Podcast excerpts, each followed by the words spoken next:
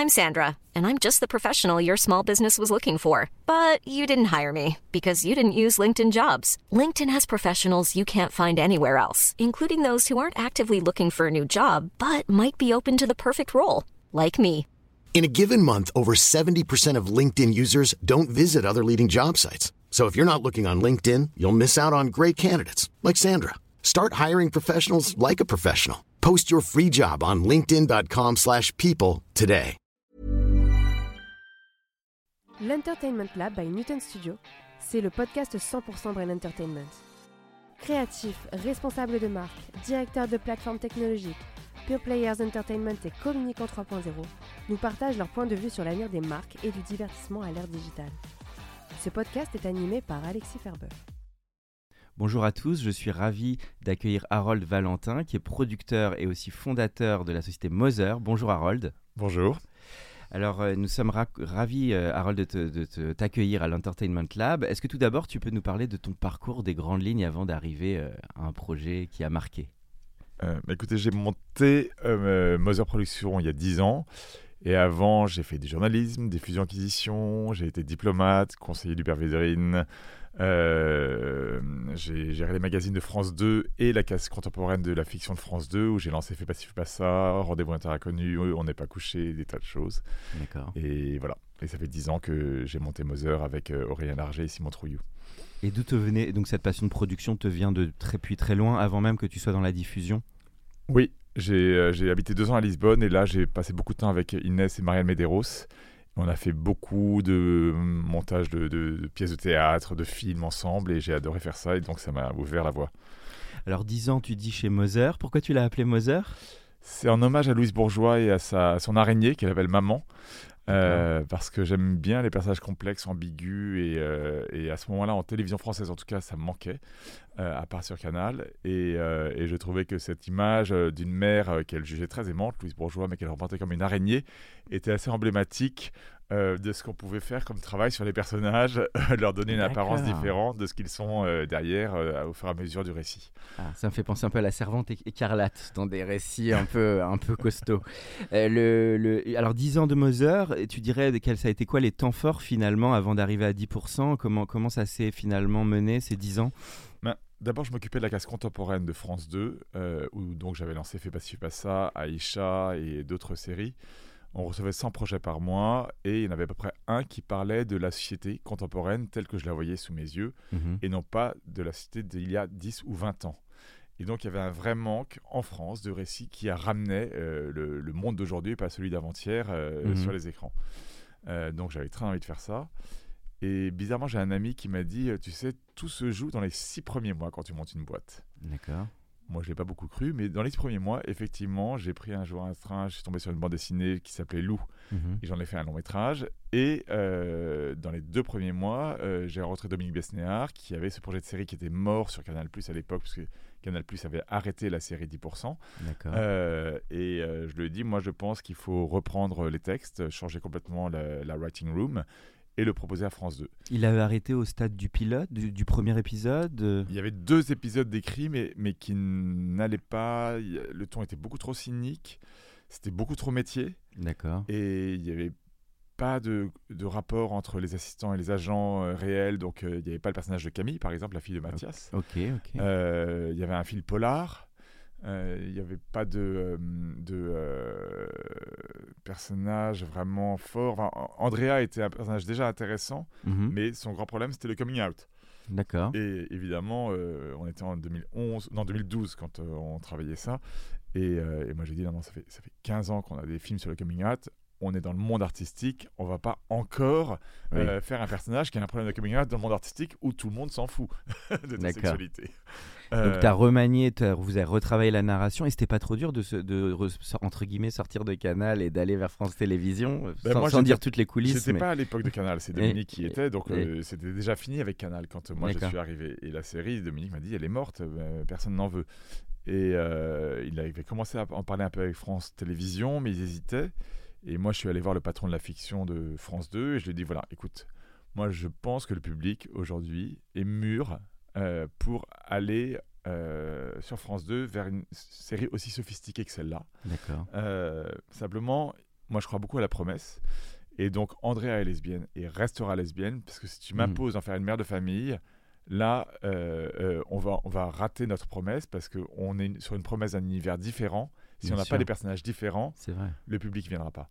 Parce que moi, je crois qu'il faut d'abord euh, tenir sa promesse, gagner le cœur du public et après élargir. Mais si on n'a pas le cœur du public, on n'a personne. Euh, D'ailleurs, c'est de- drôle que tu parles de ce sujet lesbienne, parce que maintenant qu'on parle de 10%, finalement, ce n'était qu'un sujet parmi d'autres, mais on ne voit pas le personnage de Camille Cotin comme euh, marqué par ça. Ça fait partie comme un élément finalement dit un peu discret, mais, mais qui... Pas, dis- discret, mais, mais en fait, moi, je pense qu'il y a un gros défaut français, j'ai toujours Ouais. pensé ça, Mm. c'est de rajouter du discours sur les personnages. Et moi, euh, ma mère a été élevée en Angleterre, je suis très influencé par la littérature et les séries anglaises, et, euh, et ils n'essentialisent pas les personnages, ils ne leur font pas porter un discours. Et Andrea, son problème, ça n'est pas d'être lesbienne, c'est l'amour. Oui. Elle, a- elle a peur de l'amour. Et euh, son, Mhm. son- son- sa fragilité personnelle, elle est là. Mhm. Euh, et euh, de même que Sophia, euh, elle était essentiellement avec un obstacle qui était d'être noire. Mais nous, on a dit non, son problème, c'est l'insécurité, où elle peut Mhm. s'aborder quand elle commence à avancer parce qu'elle n'y croit Oui. pas. Et donc, Oui, elle va provoquer c'est beaucoup plus subtil. C'est beaucoup plus subtil. Et beaucoup plus universel. Mm. Et donc, c'est toutes ces choses-là avec Fanny Herrero qu'on a travaillé Mm. pour que euh, on puisse toucher à une forme d'universalité de nos personnages et non pas dans des discours euh, gnangnang euh, que plus personne ne veut entendre. Donc, donc au début, donc pour effectivement là on bascule sur 10% qui forcément bah, est un projet euh, bah, magnifique qui a en plus là gagné des prix aux États-Unis donc c'est allé quand même très loin. Donc c'est drôle que tu aies rencontré Dominique Bessner finalement au tout début de, de Mother et après euh, y a eu, tu dirais quand vous avez eu le projet a été sur des rails, vous aviez besoin de quoi comme support euh, Je sais pas une bible de combien de pages en termes de script? C'était qu'est-ce qui a lancé finalement le, le projet? Alors, bon, d'abord, il y avait, il y avait euh, deux textes écrits mais qu'on a complètement remaniés et Fanny est arrivée pour écrire le troisième épisode. Oui. Et en fait, c'est elle, avec Cook Dangtran à l'époque, qui a trouvé le ton pour le troisième épisode. Et je me souviens très bien, au bout d'un an, son co-scénariste tu dis? Ouais. Voilà d'accord. au bout d'un an, euh, on a fait une réunion avec Cook et Fanny. Je dis, ça va toujours pas votre épisode 3, etc. Euh, il manque quelque chose qui réunisse, qui fasse bouger euh, le rapport entre les agents et les assistants, etc. Il y a quelque chose qui va pas. Et trois semaines après, il m'envoie un nouveau texte. C'était Mhm. un samedi matin, j'étais sur mon Vélib et France 2 était à deux doigts d'arrêter parce qu'ils trouvaient qu'on n'arrivait pas à trouver le ton pour eux. Et donc je m'arrête sur mon Vélib, je regarde sur mon portable, je lis le scénario sur mon portable. Et là, je les appelle et je leur dis C'est génial, vous avez trouvé le ton, c'est exactement ça qu'on attendait. Et, Ah. euh, et la Cook me dit Mais Harold, c'est la première fois que tu me dis autant de bien texte, Je dis, parce que je pense que là, C'était une fraîcheur, c'est cette on fraîcheur. a trouvé le ton. D'accord. Vous avez trouvé le ton. Et, euh, et je l'envoie à France 2 qui me rappelle immédiatement en me disant Super, vous avez trouvé le ton. Et, euh, et à ce moment-là, Nicolas Mercier, qui euh, dirigeait l'écriture, est parti faire son long métrage. Et on a proposé à Fanny de reprendre l'écriture de l'ensemble de la série. D'accord. Et, euh, et franchement, ça s'est joué à quelques semaines parce que France 2 commençait à douter de notre capacité à faire cette série pour le grand public. Ça s'est joué à quelle rue ton déclic du Vélib là De- Euh, C'était euh... rue du Faubourg Saint-Antoine. Donc c'est drôle à quoi ça tient. Elle a trouvé le cliquet d'écriture. Et parce que Fanny, en plus, elle était, elle est très jeune. Elle, a- elle avait fait quoi avant 10% finalement Elle avait travaillé sur les Bleus, elle avait dirigé l'écriture des Bleus, la série policière sur les jeunes. Elle avait fait quelques trucs, mais par exemple, Canal voulait pas tellement travailler avec elle. Elle était pas en- D'accord. elle est- y, avait, il y avait quand même, à mon avis, une forme de misogynie encore dans le secteur à l'époque. D'accord. Euh, et, euh, et en tout cas, elle n'était pas euh, sur le top de la liste des auteurs que tout le monde s'arrachait. Bah, c'est Elle est révélé. maintenant. c'est révélé à cette Et c'est occasion. justifié. Et le, et le, donc justement, c'est très intéressant que tu nous parles de la jeunesse du projet. Et alors, il y a eu un autre choix créatif qui a été un peu clé, c'est Cédric Clapiche peut-être qui a donné aussi le style, tu dirais, de la, de la mise en scène, parce que je trouve que ça marque beaucoup dans le générique, dans le, dans ce, voilà, ce- cette musique. Enfin, il, a, il, y a, un style qu'il a mis au début quand même. Ah hein. bah, Cédric a été très important. Donc, euh, Fanny, évidemment, est, fondamentale parce que c'est elle qui a trouvé euh, le ton et le point de vue fort, assez féminin, parce qu'on a une équipe finalement assez féminine pour écrire, à 80% féminine pour écrire la saison 1 et 2. Euh, mais l'arrivée de Cédric, et c'est Dominique qui l'a qui l'a proposé, a changé tout parce que ça a permis de faire la série. Je pense se- qu'on n'aurait pas eu Cédric, on n'aurait pas eu les guests, et France 2 aurait arrêté le projet. Ils c'était la caution mise en scène et puis la patte euh, en termes de visuel, de mise en scène et tout, quoi.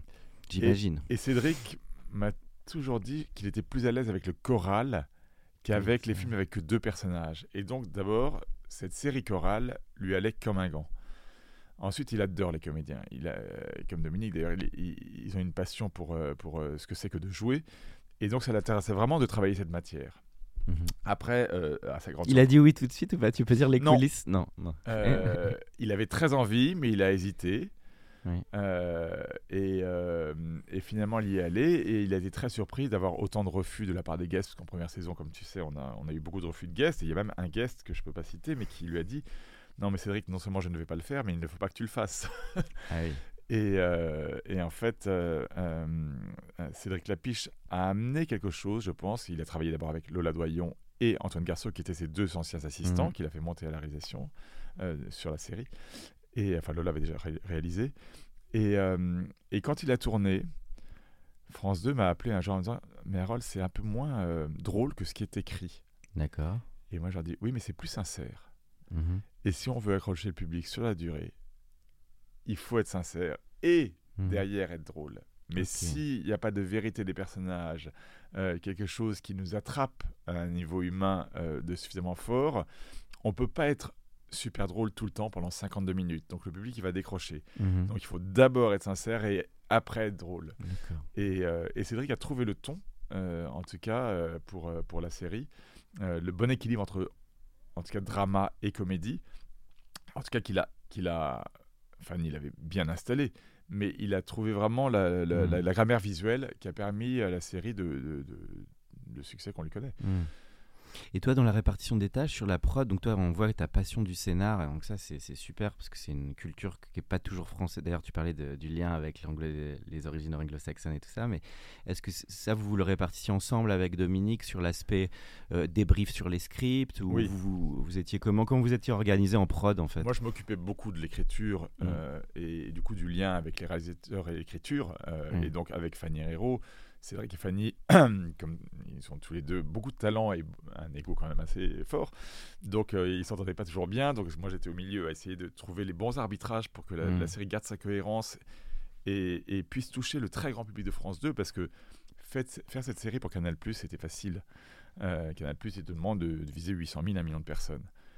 Toucher 5 millions de personnes, ce qui est l'objectif de France 2, c'est beaucoup plus compliqué avec une série sur euh, une agence artistique à Paris, Oui, euh, un- qui n'est pas un sujet grand public immédiat. Au pic d'ailleurs, vous étiez à quelle audience sur des 10% On était entre 5 et 6 millions. Ce qui est exceptionnel quand même en termes de, de France 2 pour toucher autant de gens. euh, et c'est vrai qu'en t'écoutant, c'est un sacré challenge parce que le sujet, on aurait pu dire allait être très bobo et toucher un- allez, 800 000 personnes. Donc ça montre que ça a dépassé ça, quoi. Bah, ça montre qu'en fait, il n'y a pas de sujet interdit Mhm. et qu'on peut Il se faut être passionner. audacieux. Il Non, il faut, être- il faut être travailleur. Mhm. Moi, je- le côté impertinent, audace, moi, je, je- je peux y croire, mais je crois surtout au travail. Mhm, bien sûr. Euh, et moi, je peux me passionner pour une, euh, une série qui me raconte euh, des pêcheurs en Cornouailles. Si l'humanité de ces personnages est suffisamment profonde, ça va, ça va passionner tout le monde. Si c'est juste un peu artificiel, superficiel, ça n'intéressera personne. Voilà. Donc, euh, moi, je ne crois pas euh, euh, qu'il y a de sujets interdits. En revanche, quand vous allez sur des sujets différents de ce qui est habituellement représenté à la télévision ou sur les podcasts, sur, les streamers, il faut travailler énormément parce qu'il faut être excellent. Le Mhm. public est habitué à voir et revoir la même chose. Mhm. Il est prêt à voyager ailleurs, mais il faut lui montrer la qualité. Et la clé, c'est vraiment le script. C'est là où les Ah oui. Américains nous ont habitués à un standard qui est très fort. Mm. Et peut-être en prenant 10%, finalement, donc tu avais la directrice de collection, enfin la, la directrice d'écriture. Il y avait une équipe de combien de scénaristes qui se réunissaient en, en writer room tout, ou- on devait être 7 ou 8, il devait y avoir 7 ou 8 scénaristes. Fanny euh, euh, ré- réécrivait et lissait tous les épisodes. Mm. Euh, et à nouveau, c'était une équipe à 80% féminine. Il y a Benjamin Dupas qui nous a rejoint à un moment, mais sinon, c'était Cécile Ducrot, Sabrina Karine, enfin voilà. tout- tous Et les- ça, c'est pas simple non plus, parce que garder un drive scénaristique avec en même temps plusieurs sensibilités, euh, comment s'organiser bien pour réussir à faire matcher tout ça? C'est, Bah ça, pour le coup, Fanny a réussi Ouais. à être une bonne chef d'équipe. Alors, j'avoue que l'écriture de la saison 1 a été assez chaotique. D'accord. Euh, parce que d'abord, on a commencé, Fanny a commencé par l'épisode 3 pour trouver le ton, donc euh, euh, on a tout repris après. Ensuite, on a réécrit je pense, 15 fois chaque épisode, tellement on a eu de refus de guests. Donc à chaque fois, il fallait changer d'intrigue parce que Hmm. selon le guest que, que tu as, Ah oui. tu n'écris ouais. pas la même intrigue. Mhm. Euh, et, et donc on a, on a tous les soirs entre mars et juillet fil qui se succédaient. à 23h on s'appelait entre Cédric, Fanny et moi et Dominique pour, euh, pour voir qui on allait viser, quel type d'intrigue on pouvait avoir. Fanny réécrivait, on faisait des allers-retours, euh, on, envoyait euh, au guest possible qui nous disait non, on repartait ailleurs. Enfin, ça a été assez infernal et celle qui a eu euh, le courage en fait de dire oui. euh, et ce qui a lancé la série, c'est Cécile de France. Oui. Euh, on n'arrivait pas à trouver quelqu'un qui acceptait de parler de son âge de cette manière-là dans le premier C'est du épisode. cheval au début, je crois. Euh, C'était des chevals et qui devaient se refaire la gueule parce qu'à 40 ans, euh, on demande ça aux comédiennes. Et, euh, et, et Cécile, euh, probablement sa belgitude joue, mais euh, elle a dit juste à Cédric bah, écoute, finalement, je pense qu'on va se marrer et que ça me plaît de, de jouer avec une nouvelle bande de comédiens que tu vas rassembler. Est-ce que les vrais agents jouaient le jeu La grande question? Parce que c'est vrai qu'en France, souvent, quand on est dans ce secteur, on se rend compte que bah, d'avoir les accords en direct avec les talents, c'est toujours un peu plus simple. Mais est-ce que à un moment, la mayonnaise, elle a pris et les... Parce qu'en plus, les agents sont eux-mêmes un petit peu représentés dans la série. Que- Comment Oui. ils ont joué quand même le... ils passent... ils- À un moment, ils jouaient plus le jeu pour faire que les, les comédiens disent oui? En tout cas, euh, euh, il y a des agences comme Armedia, Elisabeth Tanner, euh, chez Time Art, maintenant, Adéquate, Laurent Grégoire et Grégory Veil, ont joué le jeu et ont vraiment euh, soutenu la série. On, on en a parlé régulièrement avec Dominique et euh, beaucoup des, des récurrences sont dans, dans ces agences-là. Et ils ont euh, favorisé les guests, mais les guests eux-mêmes étaient très ouverts à le faire à partir de la seconde saison, ce qui était différent. Mm. C'est la première saison. Parce que ce sens de la dérision et de se moquer de soi-même euh, dans un objet comme celui-ci était pas évident. Ah Les-. Je crois que beaucoup de, de, de, de Ils avaient peur au début, tu disais. Voilà, Ils- ils- ils- peut-être qu'ils comprenaient pas bien ce qu'on voulait faire. Ouais. Euh, et, euh, et on voit bien d'ailleurs au début, nous on a écrit les textes un peu dans notre bulle avec la chaîne, Fanny, Dominique et moi. Et quand ça a commencé à circuler, tout d'un coup il y avait beaucoup d'avis. Certains disaient mais c'est trop choral, d'autres c'est ça ne marchera jamais. Il y a même, même quand on a livré la saison 1, il y a quelqu'un à France 2 qui m'a dit mais Harold, tu me parles même pas de, de Paris là, tu me parles du Triangle d'Or. Personne va regarder ça. Mm. Euh, donc, les gens ne savaient pas trop euh, ce que ça pouvait devenir cet objet. Donc, ils voulaient pas forcément mêler leur nom à ça. En seconde saison, quand ça a très bien marché, qu'ils ont vu la qualité de, de- de ce qu'on faisait, oui, ils, ils avaient envie. D'accord, d'accord. Et le, hum, maintenant, c'est très très intéressant tout ce que tu nous dis. Toi aujourd'hui, pour avoir raconté toute cette histoire des agents sur plusieurs années, quel est ton recul sur finalement ces agents en France, leur spécificité en fait? Que, Quel regard tu portes sur ce métier et Ben, comment moi, il peut évoluer demain en fait? Ben, D'abord, moi, je pense que c'est un métier infernal parce qu'aujourd'hui, il y a beaucoup plus de possibilités, mais les choses se sont accélérées et euh, les carrières s'usent beaucoup plus vite. Euh, vous êtes à la mode une année, euh, l'année d'après vous faites un flop, paf, euh, vous êtes en dessous de, de- de- des charts. Et, et donc il y a une inquiétude qui se transmise aux comédiens qui sont Qui est décuplé par qui rapport à avant. décuplés et que les Ouais. agents ressentent. D'accord. Et, et donc je pense que c'est un métier qui est devenu encore plus difficile qu'avant parce qu'il y a- il y a, il y a plus beaucoup de temps pour réagir, pour réfléchir. Les, les propositions affluent. hein. Il y, a, il y a- Mm. il y a au moins 5 ou 6 plateformes maintenant qui sont en France, qui cherchent des talents français. Donc, euh, euh, en plus des, euh, de- du cinéma et euh, des séries habituelles. Donc, il y a une accélération, une pression sur les talents et une inquiétude, du coup, sur les choix qu'ils doivent Mm. faire, qui est plus forte qu'avant. Et, euh, et je pense que pour garder la tête froide, il faut vraiment euh, avoir les pieds solidement ancrés sur terre. Ok. On va parler de diffusion forcément parce que l'arrivée des plateformes a été très importante pour 10%. Comment est-ce que tu peux en parler? Qu'est-ce que ça a accéléré sur la série? Et toi qui as vu ça, comment ça change Tu trouves le, bah, voilà l'industrie aussi quoi? Alors, d'abord sur 10%, Netflix était très intéressé dès le début, dès le développement par la série.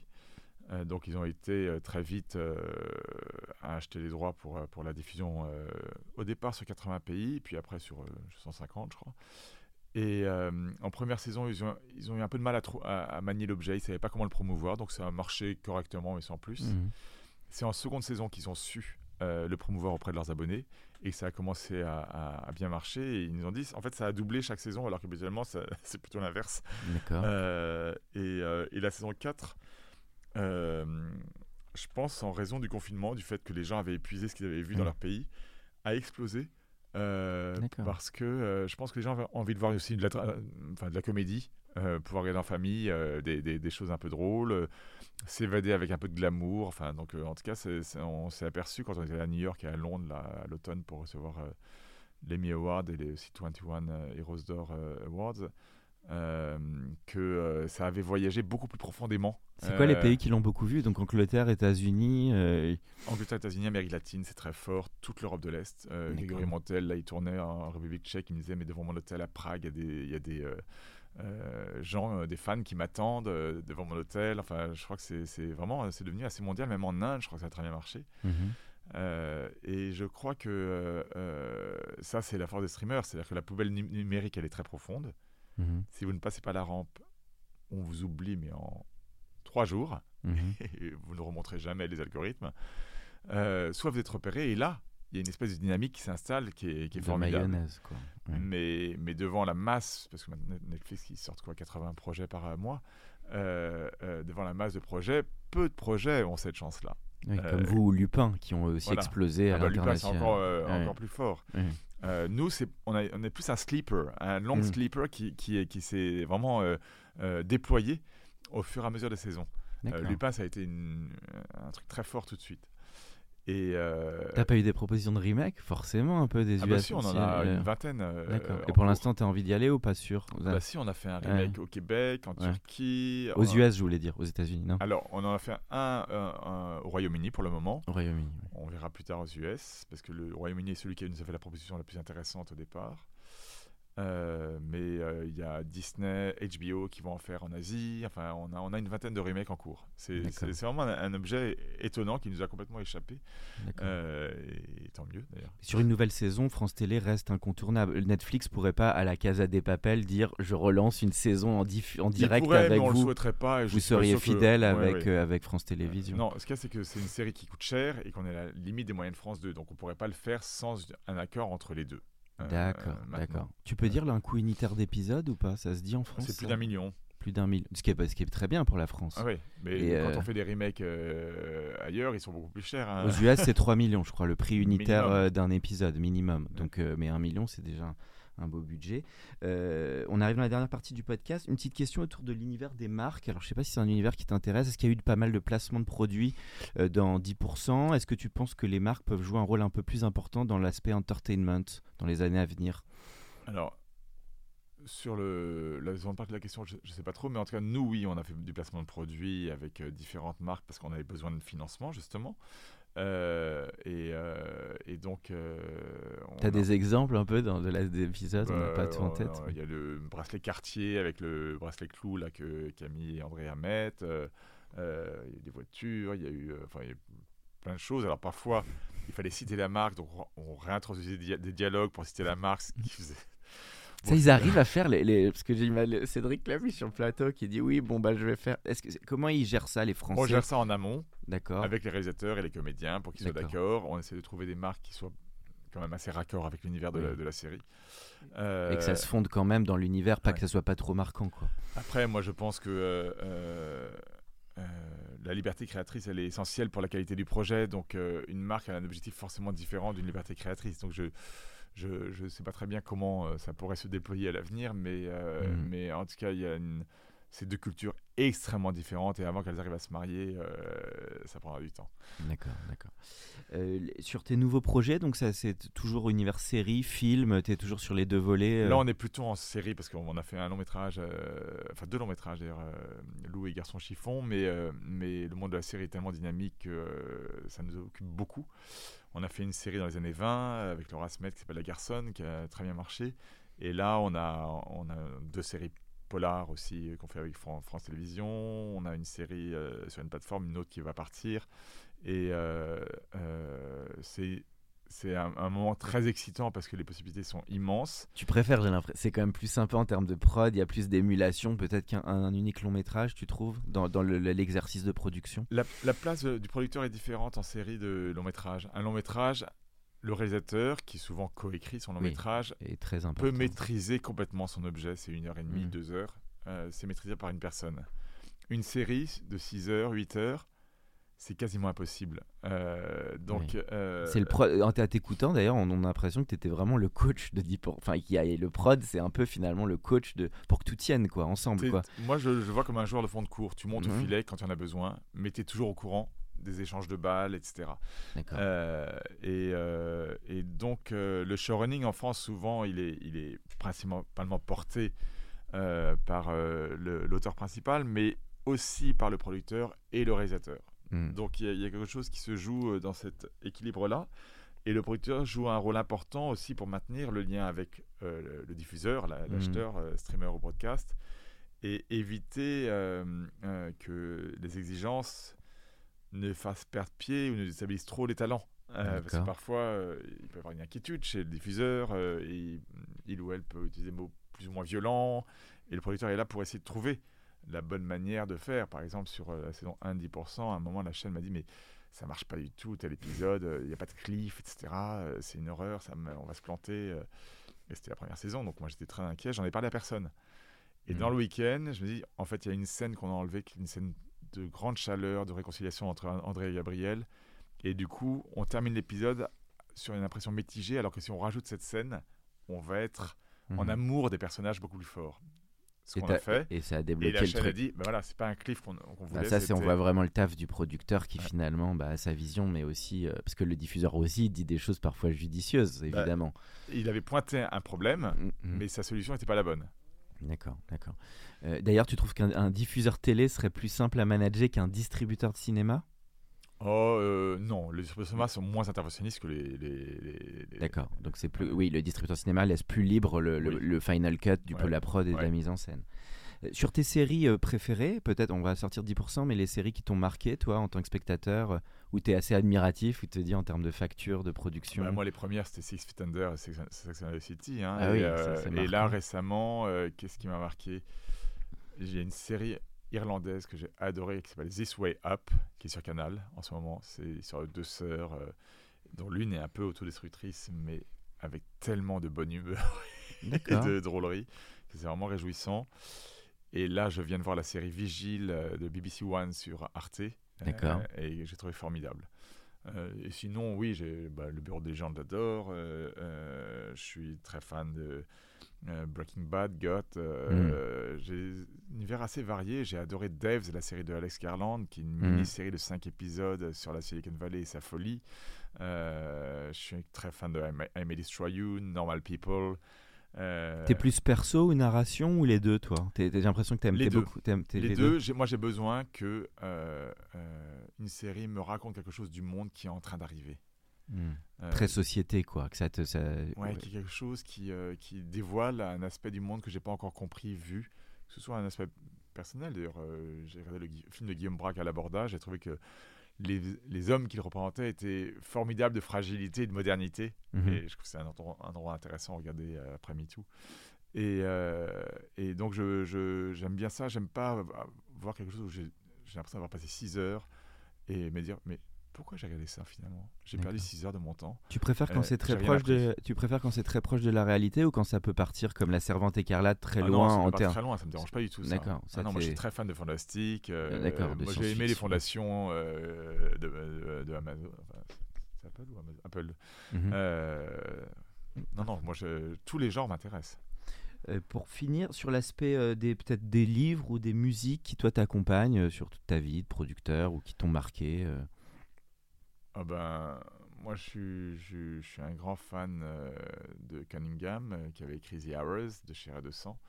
Euh, je, en, en termes de storytelling, je pense que tous les Alexandre Dumas m'ont. Oui. Marqué. Monte Cristo, ça, ça a marqué tout le monde. Oui. Et en France, je pense qu'on était un grand pays de feuilletonistes. Et malheureusement, la littérature adulte en France a perdu ça. Pas la littérature jeunesse, mais la littérature adulte.